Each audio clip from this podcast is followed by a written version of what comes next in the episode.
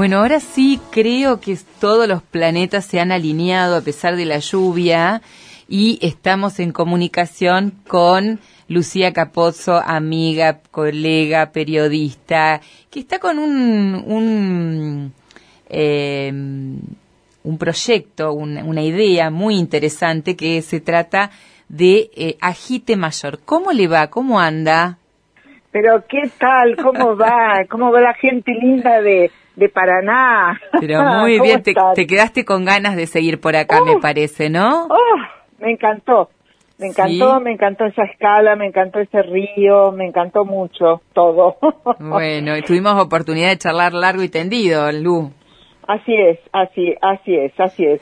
Bueno, este, este agite mayor... Contanos eh, un poco eso, ¿de qué se trata? Agite mayor nos encantó. Vos sabés que terminamos recién una entrevista, terminamos, digo, pero sigue acá en el estudio, vamos a seguir conversando con ella, con Gladys Martínez, que es eh, doctora en ciencias sociales, es docente, y hablábamos, ¿no? De todo un poco, y ella me decía que estaba muy preocupada con esta cuestión del recambio, ¿no? Del recambio generacional, como si la, la juventud fuera por sí misma un valor en sí, ¿no? Y, y bueno, yo le digo, mira, justamente vamos a hablar con, con Lu Capozzo para, para que nos cuente de qué trata Agite Mayor.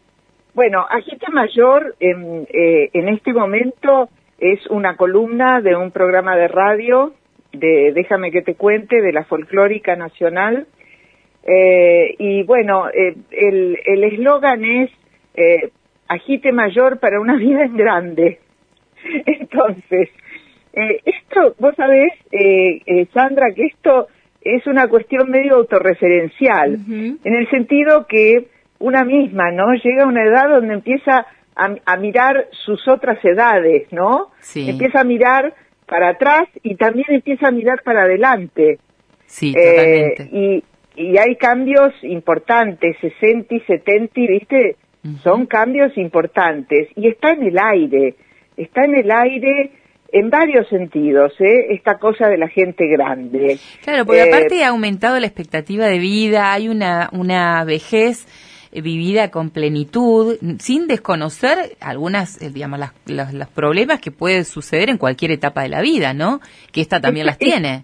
Exactamente. Vos sabés que cuando empecé en el programa, yo dije, bueno, con todo respeto, ¿no? Esto no va a ser ni el rinconcito de los jubilados ni el jardincito de los abuelos. Claro. O sea, va a ser una cueva de agitadores y agitadoras, ¿no? abran, abran pista que acá llegamos. Me encantó eso de eso de abuela, porque una hace poco leí a alguien que le había que contestaba, dice nunca quise ser madre, mucho menos quiero ser abuela, dijo una mujer a la que le, alguien le dijo a ver abuelita no sé qué cosa y ella le contestó de esa manera.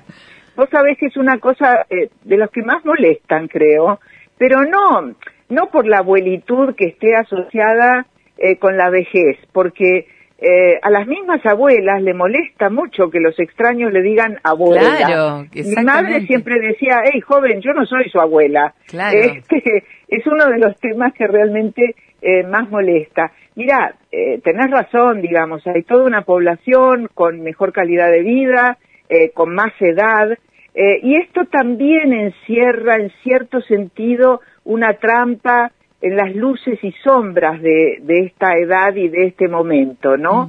Eh, por un lado, eh, tenemos mucho por hacer, queda mucho, queda buena calidad, queda experiencia, queda también, como dice una amiga mía que tiene un blog que se llama Octogeniales, dice, también tenemos una cierta amnesia con la realidad.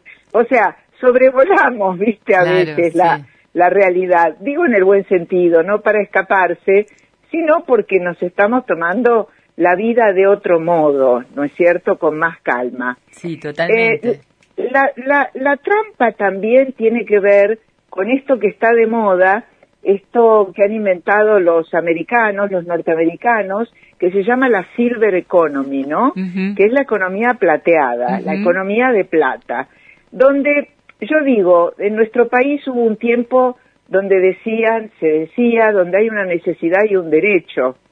Eh, hoy también se, yo podría decir, en este sentido, donde hay una necesidad hay un mercado, ¿no? y, vaya si lo hay. Los otros días vos sabés que a propósito de, de, la, de lo que planteábamos la semana pasada, que finalmente eh, ante la imposibilidad de conversar con vos, hablamos con Ale Benaglia, que estaba con el tema del proyecto este, eh, de el que impulsaron la revolución de las viejas. Eh, en relación a eh, incorporar el tema de la vejez eh, en, en, en, la ley que antidiscriminación, ¿no? Básicamente eso. Pero decía, ¿cuántas cuestiones que hay? Y a, propósito de eso, empecé a hacer como un repaso de las publicidades, a, digamos, las publicidades dirigidas a personas mayores, a adultos mayores o adultas mayores, ¿a qué se refieren? Y la verdad que me encontré con un universo que realmente, digo, eh, centrado en, lo comercial, por un lado, ¿no? Absolutamente, todos productos que eh, terminan con un estereotipo total sobre las personas. Claro. Claro, eh, por eso digo el, el mercado en un sentido, porque ese mercado, por un lado, te está vendiendo la juventud, ¿no es cierto? Es toda la cosmética, eh, incluso la farmacopea también tiene que ver, eh, un montón de productos, ¿viste? Para que tus músculos funcionen, para esto, para aquello. También cuestiones inmobiliarias, Sandra. Hay muchos inversores que están empezando a pensar en lugares específicos para la gente mayor. Sí. ¿Sí? O sea, eh, se supera la idea de el geriátrico y ya están pensando en los grandes VIPs, ¿viste? En los que en los que van a poder acceder a una vivienda eh, eh, en un centro, en un lugar comunitario, una especie de country para gente grande, por ejemplo. Sí, sí, sí, con todos los servicios, ¿no? exacto, que me ha impresionado mucho. Esto forma parte de las sombras, porque vos viste que el mercado, y las mujeres lo sabemos, porque los productos que se visten de rosa o dedicados a la mujer, oh, cuestan casi un 25% más que el producto dedicado al género en general. Sí, por ejemplo, la maquinita de afeitar, que el solo hecho de que sea rosada vale un 25% más que una, una maquinita de afeitar común y corriente color azul. Exactamente, eso en un montón de cuestiones, ¿no? este, los desodorantes, los jabones, eh, los shampoos, todo lo que se te ocurra, esa parafernalia, somos mujeres, cuesta un poquito, cuesta un poquito más. Esto forma parte de las sombras. Y también, ¿sabes, Sandra? Lo que me movió mucho a tener esta posibilidad de poder hablar con mis contemporáneos y contemporáneas y a decir, a reflexionar, ¿no? Sobre este mundo nuestro, eh, sobre este mundo de la gente grande y las posibilidades y las aspiraciones y los sueños, eh, el tema de la pandemia me movilizó mucho, porque la pandemia también nos cuestionó esta cosa de que no había que juntarse con los viejos porque eran el sector eh, de mayor peligro y una hasta se planteaba la ocupación de una cama siendo viejo o vieja. Sí, totalmente. Eh, esto, esto también, viste, fue como, como una partición de, de, aguas en la ubicación de que, de qué es ser viejo o vieja en esta, en esta sociedad. Eso, eso también me movió mucho porque nos aisló muchísimo, nos aisló muchísimo, abuelas de, de nietos, eh, de familia, esas, ¿Te acordás esas imágenes de abuelos y abuelas besándose con sus nietos con una cortina de plástico? Sí, sí, sí, recuerdo. Eh, era real, era realmente o a través de un vidrio, ¿no? O a través de recordás también que, que se aparecían por los jardines y entonces se comunicaban a través de una ventana, de un vidrio, eh, para no tener contacto directo. Exactamente, exactamente. Ese fue un periodo complicado de aislamiento para todos y todas, sin ninguna duda, para los niños, las niñas, los adolescentes, los jóvenes, las parejas, pero muy especialmente eh, para la gente grande.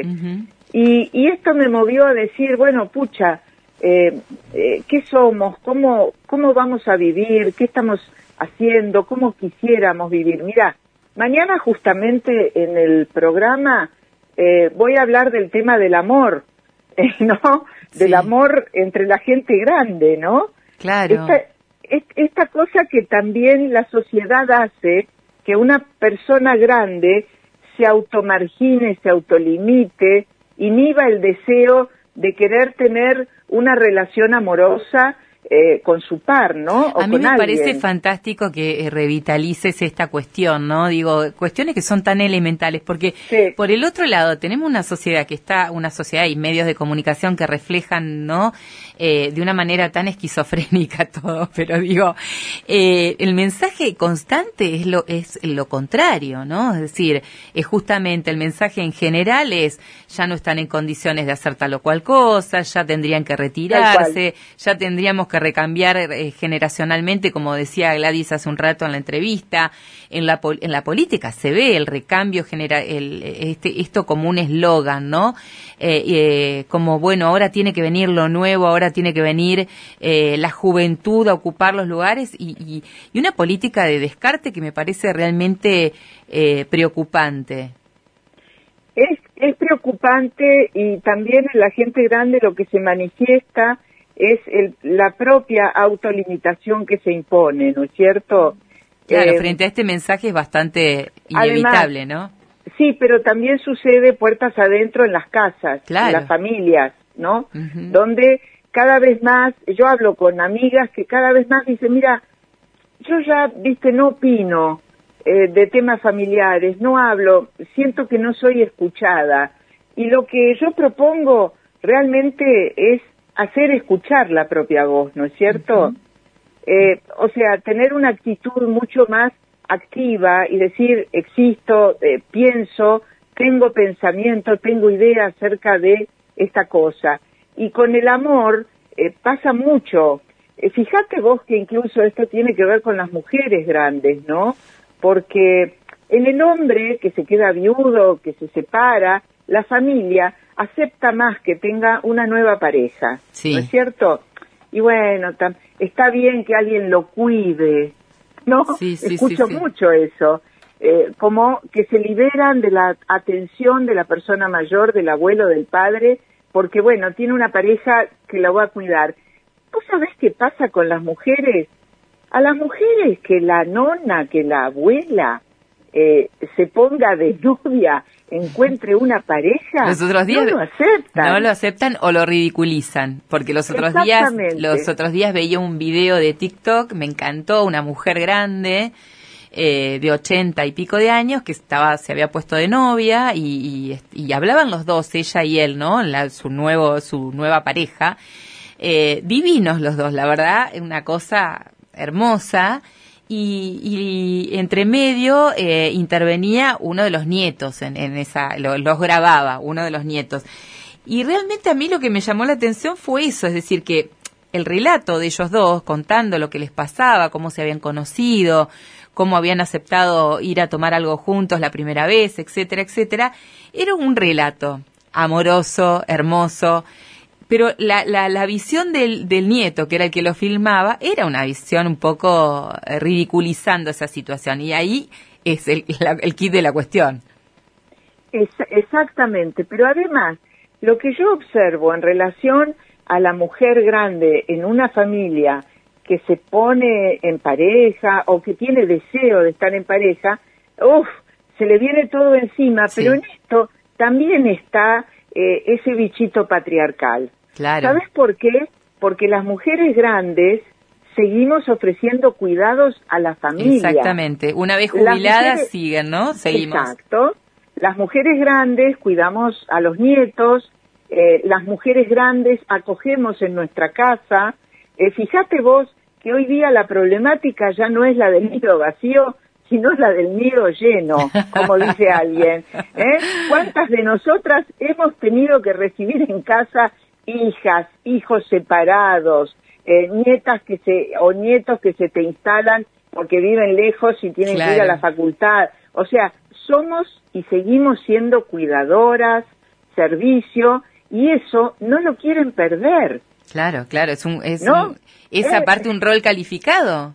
Claro, ¿qué pasa si la nona se pone de novia? ¿Eh? Nos va a postergar, en vez de hacer los ravioles los domingos, va a salir con el novio, ¿entendés? Sí, o sea, sí, O va a estar de viaje o lo que sea, ¿no?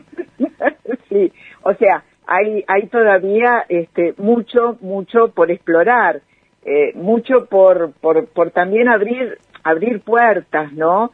Vincularse con la tecnología, pedir ayuda a los jóvenes, saber qué, qué se les puede, qué se les puede dar desde, desde una, eh, atender al propio deseo, el deseo incumplido que tenemos y hemos tenido tantas, ¿no es cierto? Claro, Eh, así que, bueno, eh, hay mucho, el contacto físico. Fíjate que hace, hace un tiempo vi un hermosísimo documental italiano de un grupo de mujeres en un pueblo perdido en el Trentino, un pueblo de montaña, que jugaban al bingo, viste, dos o tres veces por semana en un club hasta que una dice, hace casi 20 años que nos sentamos a jugar, eh, festejémoslo. ¿Cuál sería el deseo? Ver el mar. Mira qué hermoso. Y ahí se pusieron, ahí se pusieron a trabajar para obtener fondos, ¿no?